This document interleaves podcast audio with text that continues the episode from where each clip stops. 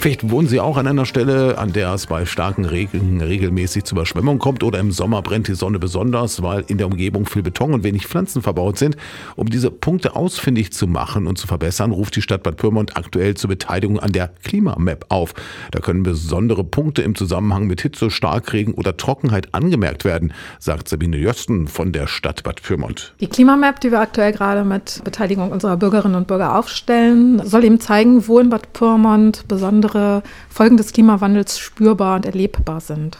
Ich denke, dass jeder Bürger und jede Bürgerin so ihre eigenen Umgebungswahrnehmungen hat und einfach diese Punkte dann in einer Mappe gut darstellen kann und auch eine kleine Erläuterung geben kann, was da problematisch ist und vielleicht auch einen Lösungsansatz hat, was wir besser machen können. Und mittlerweile ist die Karte auch schon gut gefüllt. Unter dem Stichwort Starkregen wird sich über zusätzende Gullideckel beschwert, die bei Starkregen für Überflutungen sorgen. Und auf den Sportplätzen finden sich Markierungen mit der Frage, ob dort im Sommer so viel Wasser drauf gesprengt werden muss.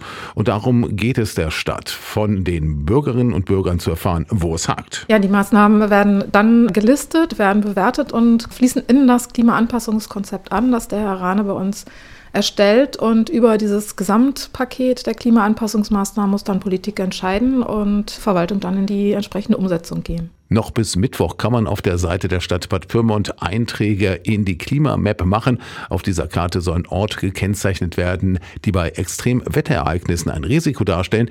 Den Link zur Karte, den finden Sie auch nochmal bei uns im Netz unter radio-aktiv.de.